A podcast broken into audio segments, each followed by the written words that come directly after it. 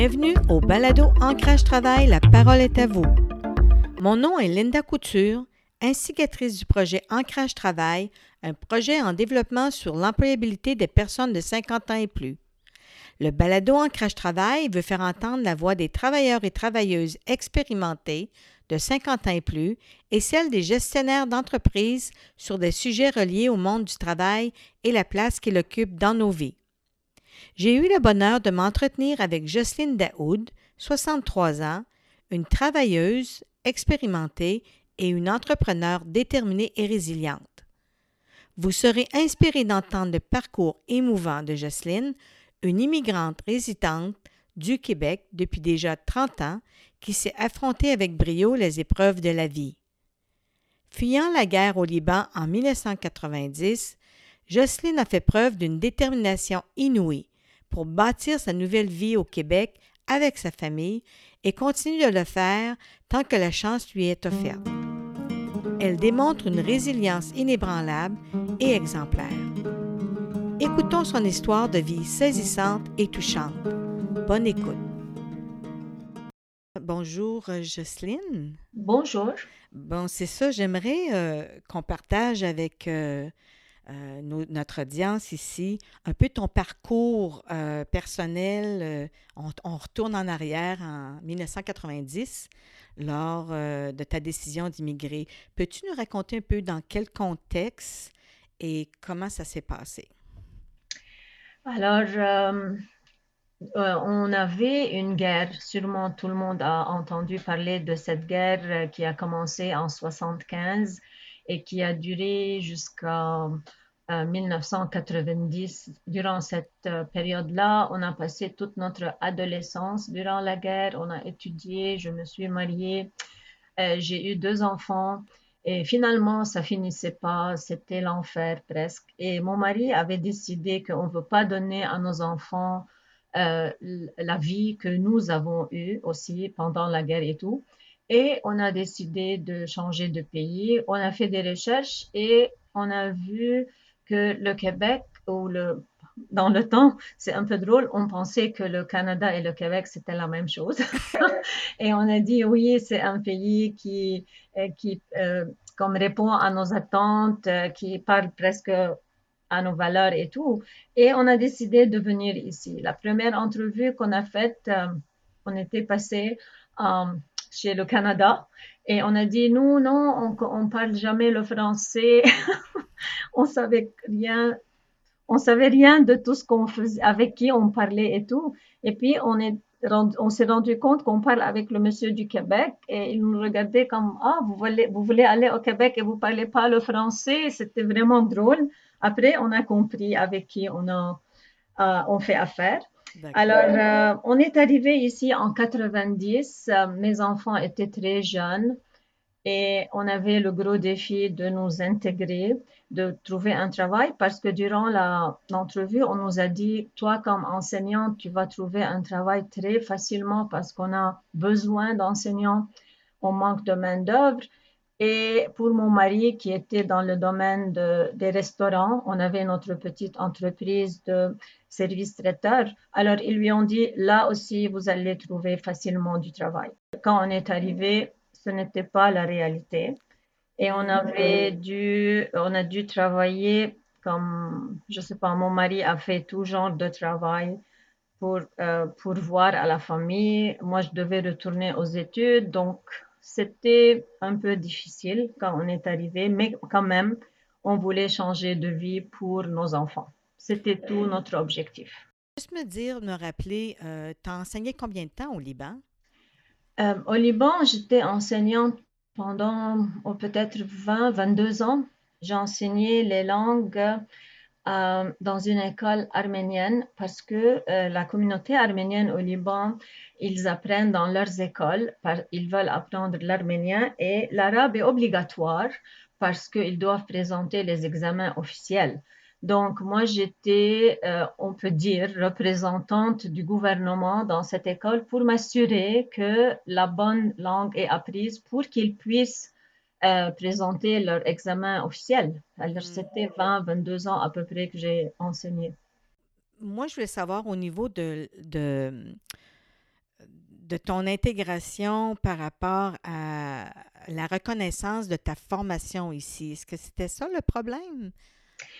Euh, j'avais fait mon évaluation de, euh, euh, comment on dit, évaluation de mes études pour faire l'équivalence. OK. Alors là, j'ai fait mon équivalence et il me manquait seulement les notes que j'avais obtenues pendant mes années à l'université. Mais comme il y avait la guerre et on ne pouvait pas avoir les notes, on avait seulement des diplômes ou des certificats qui disaient que oui, j'ai accompli ce niveau d'études. Alors, pour cette équivalence, ça n'a pas été reconnu comme quoi j'ai euh, j'ai un bac, on va dire. Mais même avec ça, je devais refaire quatre années d'études pour avoir mon permis d'enseignement. C'était pas possible dans mon cas. Mon mari travaillait presque tous les travaux qu'il avait trouvés, c'était de nuit parce qu'il ne pouvait pas travailler dans les restaurants.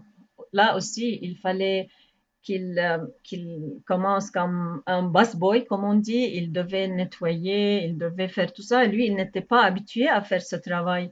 Il avait son, sa propre entreprise. Donc, on ne pouvait pas trouver un emploi adéquat pour lui, pour que moi, je puisse retourner aux études quatre années temps complet, temps complet pour avoir mon diplôme d'enseignement, mon bac. Mes enfants étaient très jeunes, alors j'ai rien pu faire.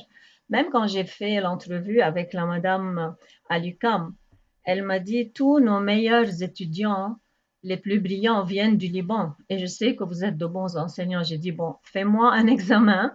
Et si j'échoue, je, fais mon bac. Elle a dit, non, non, non, c'est la loi, il faut passer par le bac de 4 ans. Alors, je n'ai pas pu faire mes études comme il faut.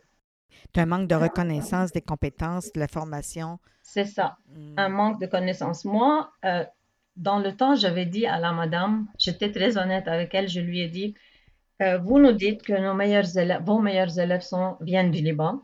Vous nous dites qu'ils ont un très haut niveau et vous me dites à moi qui avais enseigné 20 ans que je dois refaire 4 années.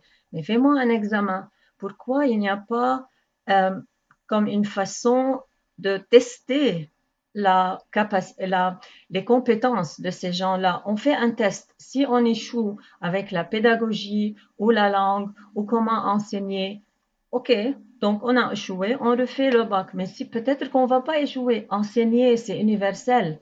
Il n'y a pas une façon, deux, trois façons d'enseigner. Il y a comprendre les besoins des étudiants, faire le suivi avec eux et les amener à la réussite.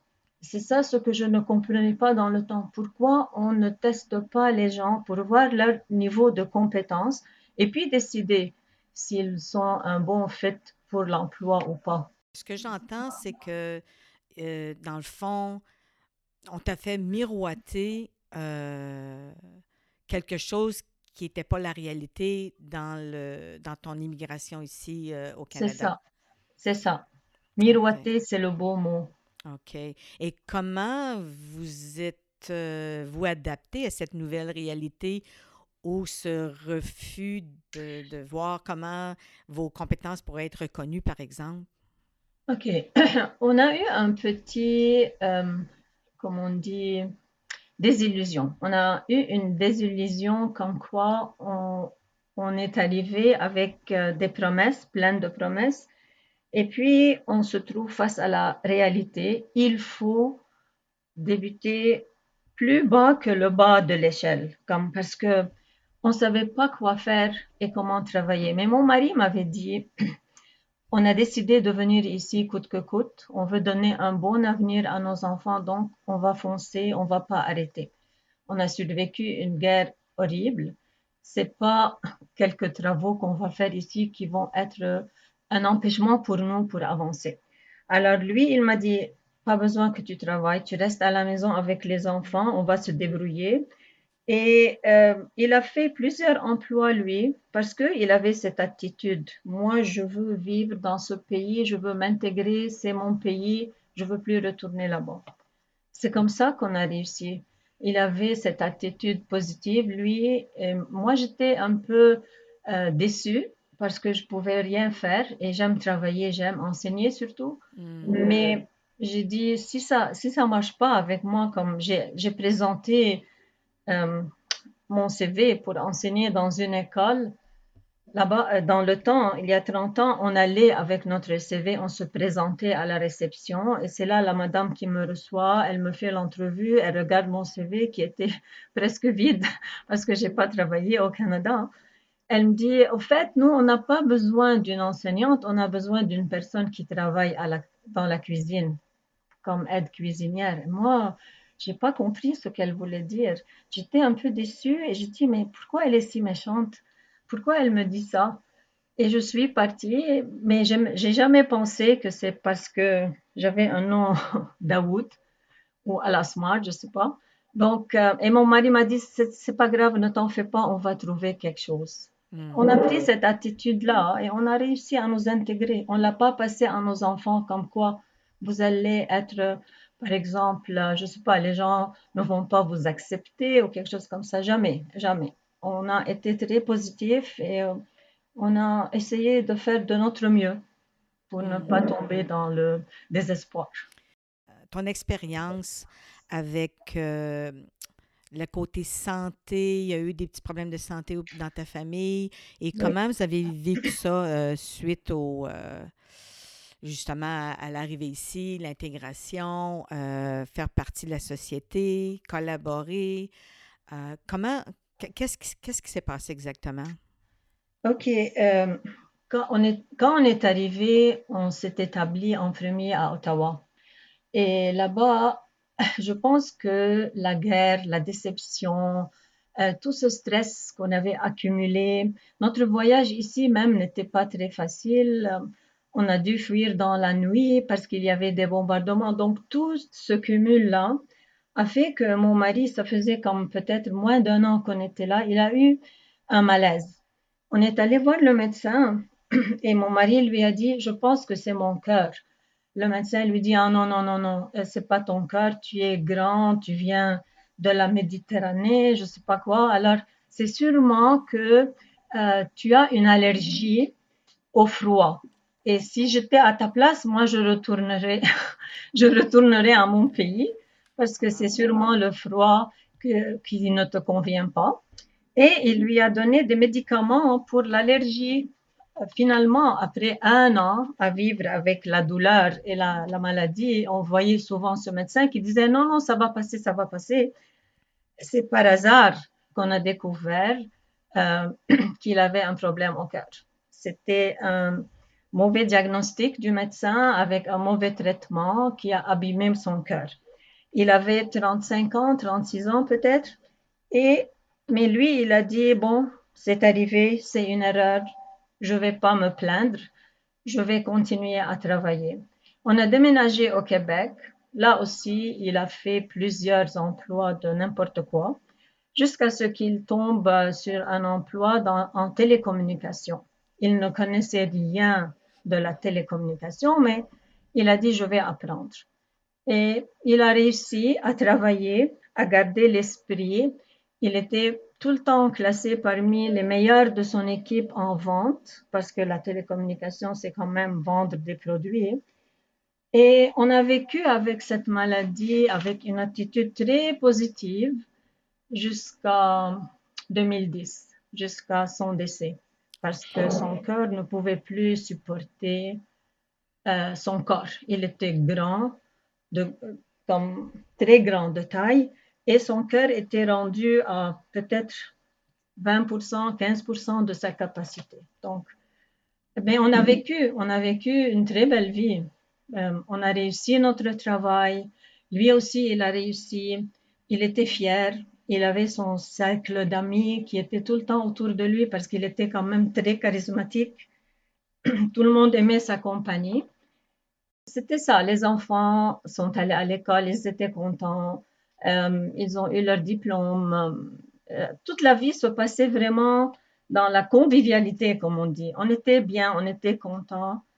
Euh, même la maladie n'a pas empêché mon mari d'avancer dans sa carrière.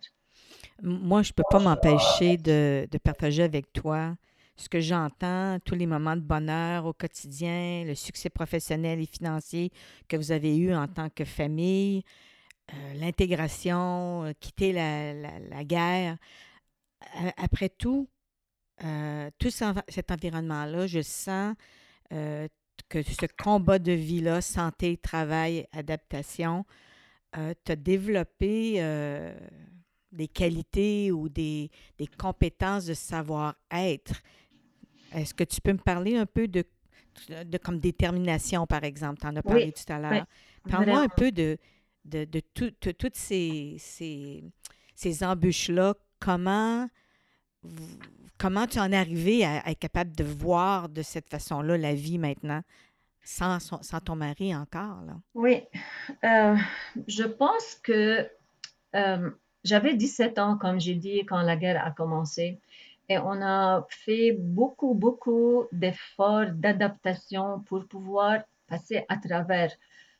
C'était dur, on manquait de plein d'affaires. Ça nous a appris euh, quand même à apprécier la vie.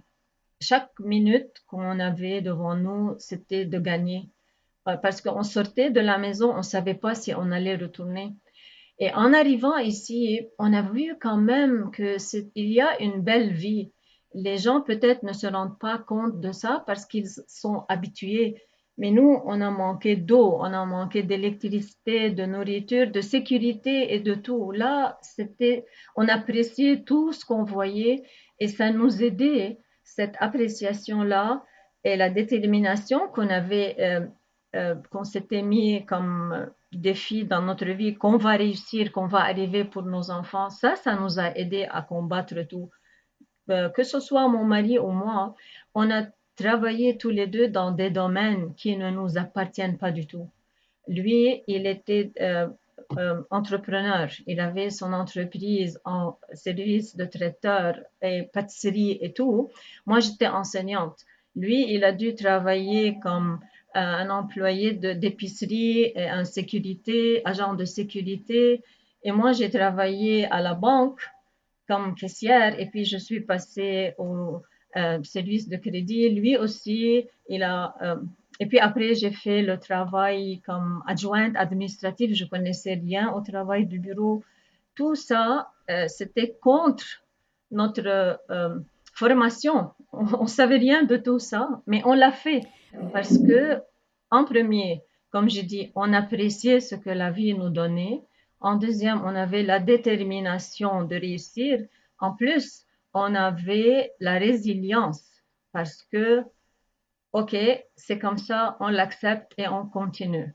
On ne peut pas reculer, on ne peut pas revenir en arrière. Il faut toujours regarder en avant c'est euh, d'entendre tout à l'heure que vous aviez eu des, euh, des emplois, que vous n'aviez aucune expérience, puis les gens étaient prêts à vous, euh, à vous engager. Et là, vous aviez tout un, un pedigree de, de compétences de, venant de votre pays. Et ça, ça n'a pas été reconnu. Je trouve ça quand même aberrant. Là. Oui, ça n'a pas été reconnu. Exactement, c'est aberrant. Euh, surtout que, comme j'ai dit au début, on nous a promis, vous allez trouver facilement un travail dans votre domaine d'expertise. Mais euh, je pense que moi, je peux dire que l'attitude positive a fait que les gens euh, nous ont engagés. Notre attitude était positive, je pense. Je ne sais pas pourquoi, mais moi, j'ai rien à faire avec la banque. J'ai fait mon travail comme caissière à la banque et puis je suis passée au crédit. J'ai fait mes études dans les fonds mutuels, j'ai obtenu ma, licence et j'avais rien à faire en finance, moi, mais je l'ai fait. Et mon mari aussi dans, en télécommunication, il a étudié tous les produits et tout ça, il les a vendus comme... Euh, je pense que notre attitude positive a fait que les gens nous ont engagés, mais j'aurais bien aimé que ce soit dans notre domaine d'expertise, on aurait encore mieux excellé dans ce qu'on faisait. En tant qu'enseignante pendant 20 ans à l'extérieur euh, du Québec, est-ce que est-ce que c'est quelque chose qui a dû sûrement te manquer? Euh, et maintenant, euh, tu le fais en tant que bénévole?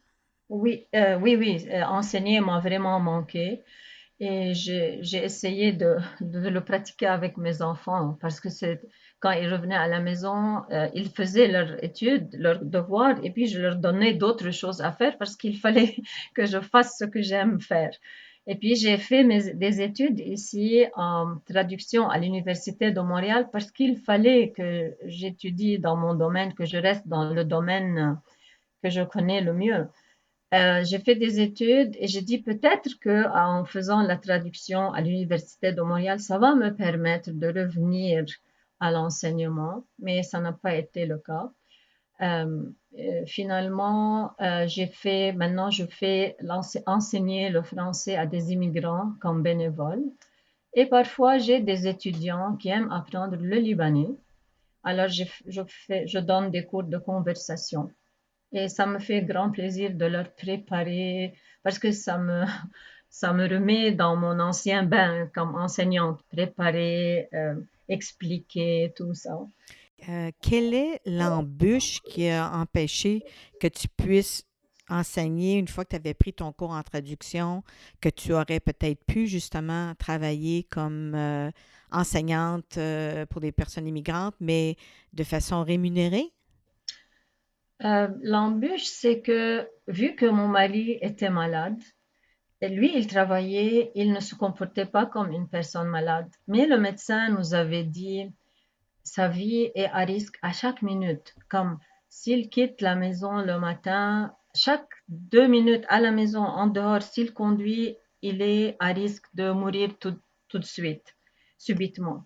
Alors moi, j'ai parlé avec mon mari et on s'est mis d'accord que c'est bon, je ne vais pas quitter l'emploi que je fais pour aller étudier au cas où il arrête de travailler, on a nos enfants. C'est pour ça, après, euh, j'étudiais et je travaillais en même temps. J'étais à la banque et je faisais la traduction, mais j'ai pas voulu quitter pour faire l'équivalence parce qu'il me fallait aussi étudier en pédagogie en, euh, temps plein. Il n'y avait pas l'étude euh, continue l'éducation continue pour la pédagogie. Donc, il fallait que j'arrête de travailler. On voulait pas prendre ce risque. Mon mari disait, c'est pas grave, tu vas pas enseigner maintenant. Euh, si tu veux, tu peux le faire, mais il faut penser aux enfants au cas où moi je meurs subitement. C'était comme ça notre vie pendant 18, 18 ans, peut-être 19 ans. C'était un empêchement. Mais ça m'a, ça m'a un peu, comme on dit, euh, affecté que j'ai fait des études au Liban que je ne peux pas exploiter. Mais d'un autre côté, il y avait la santé, la famille, euh, et comme je dis, les bonheurs qu'on appréciait de notre vie. Alors j'ai dit, c'est pas grave. Enseigner, je peux le faire plus tard peut-être. J'ai pas fait mes études, mais l'équivalence d'enseignement. Dans tes expériences au travail, euh, j'ai su que tu avais en 2019, tu avais un bon emploi. Et peux-tu me, nous raconter un peu ton, ton expérience, euh, même si c'était positive et tout ça? Qu'est-ce qui s'est passé? À un moment donné? Tu avais un, bon poste et puis tu as décidé de quitter. Ah oui, euh, ça, c'était, je pense, la, la, la plus mauvaise expérience que j'ai eue de ma vie ici, 30 ans. Euh, j'ai une histoire drôle à raconter si j'ai le temps concernant Cette, euh, cette, affaire. Quand je faisais les études à l'université, euh, j'avais pris un cours qui n'était pas obligatoire, optionnel. C'était le sous-titrage dans des studios, comme pour des émissions de télévision et tout. On, on devait traduire le sous-titrage. Alors j'ai dit peut-être ce serait intéressant si je peux, on peut trouver un emploi comme ça le, professeur nous a amenés dans un studio et on a fait le tour et tout. Et puis, on demande à la madame, le professeur demande à la madame, est-ce que vous prenez, vous recevez des CV, est-ce que vous engagez des gens euh, de l'université, par exemple, qui ont fait des études pour faire le travail? La madame dit, oui, oui, on reçoit beaucoup, plein de CV. Et le professeur dit, qu'est-ce que vous faites avec ces CV-là? La, madame dit, bon, on les regarde et tous ceux qui ont un nom bizarre, on les met dans la poubelle. Alors c'était un moment de silence embarrassant. Tout le monde, on se regardait. Elle nous regardait, elle a vu qu'elle avait devant elle pas mal d'immigrants. Alors elle dit, ah non, non, je veux pas dire la poubelle. Je dis, on les met de côté parce que nous, nos critères sont différents. Et là, elle savait plus quoi dire. Alors nous, on a ri et on a dit, c'est pas grave. Elle ne connaît pas les pays, la culture, c'est pas grave. Alors là, c'était un peu, on s'attendait à ça à cause de mon nom. Et j'ai fait beaucoup d'emplois jusqu'à ce que je sois tombée sur ce, cet emploi de vraiment une grande entreprise nationale. Et, mais là, c'était pas à cause de mon nom que euh, je pouvais pas m'intégrer. C'était à cause de mon âge. Là, et de mon expérience. Les gens, les jeunes de l'entreprise ne se sentaient pas à l'aise autour de moi parce que je connais trop de choses. Je sais j'ai plein de, connaissances sur tout, tous les programmes de l'entreprise et tout, et que euh, il se sentait mal à l'aise et que ma boss, quand je lui ai parlé, elle a dit, je veux pas que l'équipe ait ce sentiment de malaise, qu'il y ait ce malaise entre les collègues. Même si je m'entendais bien avec eux, mais ils se sentaient pas à l'aise autour de moi.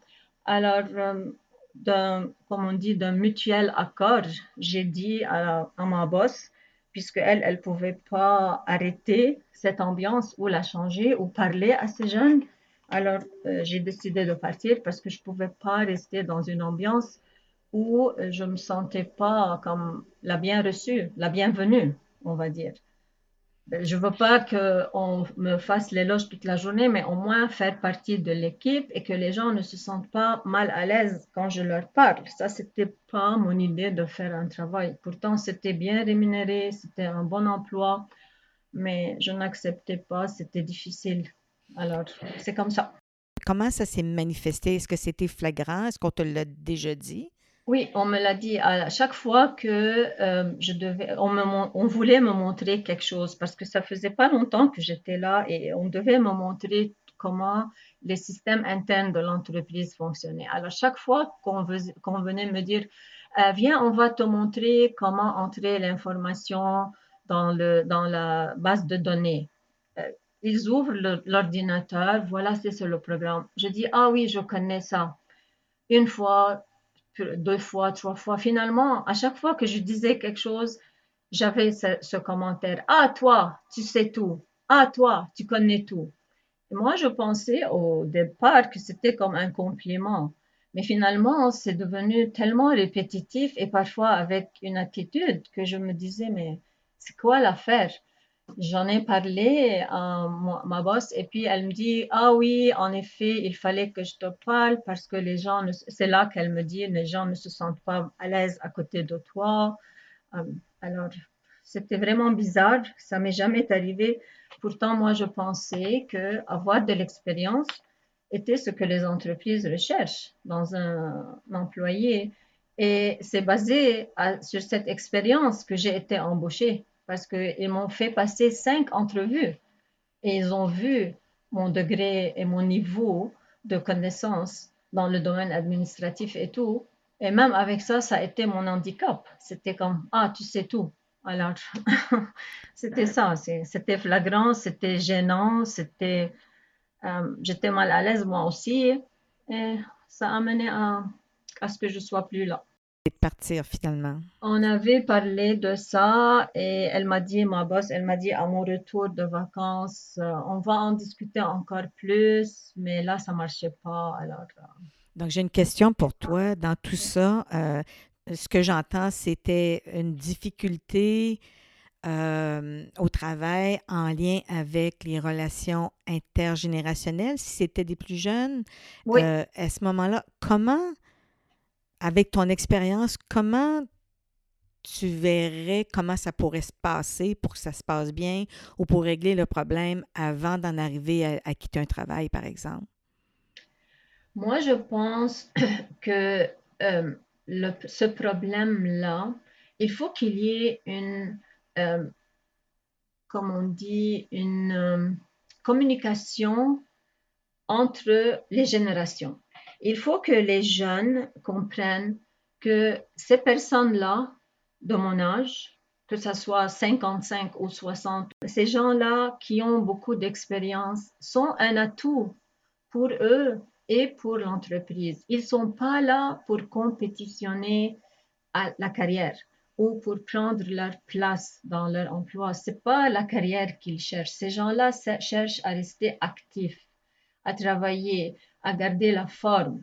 C'est ça, euh, je parle de moi-même, c'est ça ce que je cherchais dans l'emploi. Sortir de la maison, acquérir plus d'expérience, rester active, euh, parce que sinon, je vais rester à la maison, faire quoi? Alors, les jeunes doivent comprendre que ces gens-là ne sont pas pour, là pour voler leur position ou leur poste. Eux, ils peuvent offrir leurs connaissances en matière de technologie, la façon de voir la vie différemment. Ça, c'est un atout aussi. Et les vieux de mon âge qui ont assez d'expérience vont offrir à ces gens-là aussi leur expérience de travail. Là, on a quand même une résilience parce qu'on a accepté plein de changements dans notre vie. Ça aussi, ça se transmet. L'appréciation, euh, la communication entre les gens, ça, c'est des atouts qu'il ne faut pas négliger. Ça fait toute une ambiance, toute une différence dans l'ambiance. Et maintenant, en parlant, ça me revient dans ma tête un film euh, de Robert De Niro qui s'appelle The Intern, l'interne. Hmm. Ça, c'est un film qui, qui parle exactement de ce problème-là, le, le, conflit euh, intergénérationnel dans le milieu de travail. Maintenant que tu as quitté, ça fait quand même pas longtemps, euh, tu as tourné la page là-dessus d'une façon très positive. Euh, et maintenant, et quoi après? Qu'est-ce qui se passe maintenant pour toi dans tes projets? OK. Euh, comme j'ai dit, moi, je veux rester active parce que je veux pas, à cet âge-là, je me sens encore en bonne santé et tout, je veux pas rester à ne rien faire. Alors, je suis tombée sur le programme Mur pour entreprendre parce que j'avais une idée dans ma tête qui me travaillait depuis toujours. Qu'est-ce qui va arriver quand je vais devenir encore plus vieille et que je peux plus m'occuper de ma maison? Est-ce que je vais être obligée d'aller quelque part comme dans une résidence ou quelque chose? Moi, je veux pas cette vie. Alors, j'ai dit, euh, je vais voir comment je peux faire une petite euh, entreprise de service pour le maintien des personnes retraitées, pré-retraitées ou âgées chez eux, à la maison, pas dans des résidences, parce qu'il y en a beaucoup comme moi qui aiment rester chez eux. Je suis tombée sur le programme MUR qui, euh, qui euh, comme, euh, donne des cours pour les entrepreneuriats social pour les personnes âgées. Et j'ai aimé beaucoup cette formation parce qu'elle m'a appris que oui, il y a besoin pour tous les services sociaux, dont celui que je, auquel je pensais.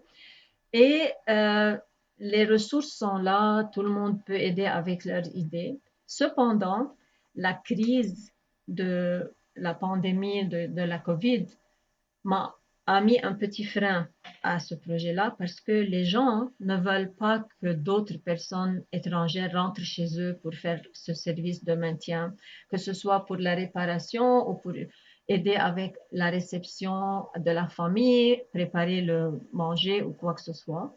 Alors j'ai dit, bon, ça, on le met de côté, mais il faut que je fasse quelque chose d'autre. Et j'ai commencé par voir si je peux, j'ai fait le bénévolat pour enseigner. J'ai dit que peut-être de là, je peux partir à, agrandir mon cercle d'enseignement. Ce qui est arrivé, j'enseigne le libanais à des gens qui ne sont pas des libanais ou bien des jeunes libanais, ou bien des gens qui ne sont pas des libanais, mais qui veulent apprendre la langue.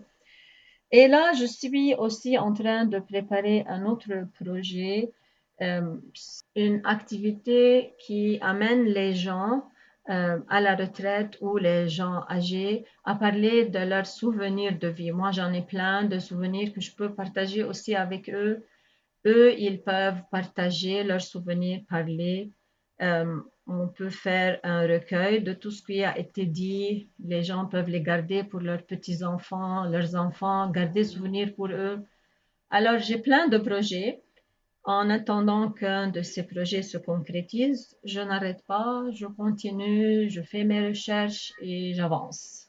Je voulais vraiment te remercier euh, de ta grande ouverture, de, de, de, te livrer intimement auprès de nous dans ce que tu as vécu, ce que tu vis, ton pouvoir de résilience. Euh, c'est formidable. Je suis vraiment contente euh, qu'on puisse avoir partagé ça avec toi. Est-ce qu'il y aurait autre chose que tu aimerais rajouter? Ta façon de voir la vie, euh, tu en as beaucoup parlé, mais en quelques quelques phrases. Est-ce que tu aurais euh, autre chose à dire? Euh, moi, je dis que il n'y a pas d'âge pour faire ce qu'on veut faire. On peut le faire à n'importe quel âge, du moment qu'on a l'attitude positive pour le faire. En premier. Et en deuxième, rire. Il faut toujours rire.